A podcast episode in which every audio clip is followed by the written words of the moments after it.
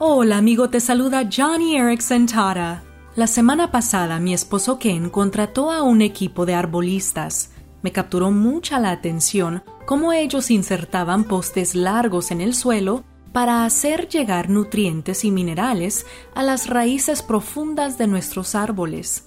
¿Sabes? La Biblia a menudo se refiere a nosotros como los árboles del Señor, y como un árbol, nuestra raíz está en Cristo Jesús, nuestra vida está escondida en Él, profunda e invisible, y cuando nos alimentamos de Cristo, cuando nos nutrimos de su palabra, nos arrepentimos y obedecemos, el Espíritu de Jesús nos transforma y cambiamos y crecemos en árboles de justicia y cedros del Líbano.